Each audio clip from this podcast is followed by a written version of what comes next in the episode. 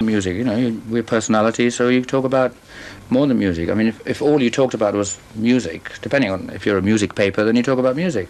But there's more to us than just writing songs. I mean, we do other things, and we have characters, and uh, depends what you talk. Well, the first thing I have to do is to cut some records. And then after that, I have the television show with Frank Sinatra. And who have great patience. How would you like to be remembered? Hmm.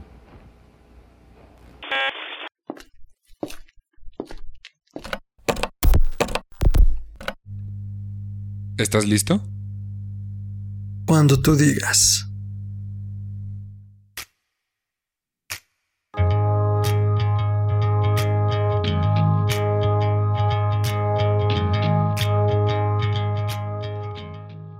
Esto es Meet and Greet, el podcast que te permitirá conocer a los artistas que te marcaron cara a cara. Ricardo Medina le contará a su mejor amigo Fernando Santamaría.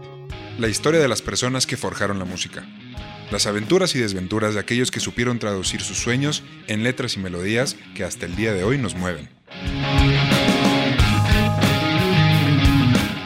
¿Y si te dijera que el jazz no es lo que te dicen que es?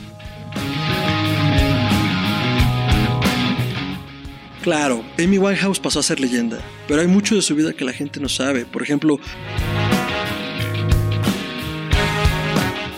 Este güey iba a ser más grande que Elvis. acompáñanos todos los jueves en tu plataforma de podcast favorita.